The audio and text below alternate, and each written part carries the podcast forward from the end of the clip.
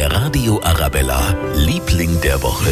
In dieser Woche ist es Markus Kaiser vom Mandelhans in München. Er hat den Klinikmitarbeitern auf der Intensivstation vom Rechts der Isar nämlich eine sehr schöne Überraschung vorbeigebracht. Ja, ich habe eine Intensivmedizinerin kennengelernt und wir haben uns halt unterhalten und die hat mir erzählt, wie schlimm das eigentlich im Moment auf die Intensivstationen zugeht und was die für Belastung haben und ja, relativ wenig Wertschätzung. Und da habe ich mir gedacht, weißt du was, ich bringe denen Mandeln und einen Glühwein vorbei und dann haben sie ein bisschen eine Freude und ein bisschen eine Wertschätzung. Ist ja nur eine Kleinigkeit. Eine ganz nette Aktion, finde ich. Normalerweise steht Markus Kaiser mit seinem Mandelstand momentan auf dem Münchner Christkindlmarkt. Dies Jahr ja kein Christkindlmarkt, aber dafür gibt es seine Mandeln und auch ganz viele Waren von anderen Standelbesitzern online. Falls Sie da mal schauen wollen, was es gibt, den Link haben wir auf radioarabella.de. Der Radio Arabella, Liebling der Woche.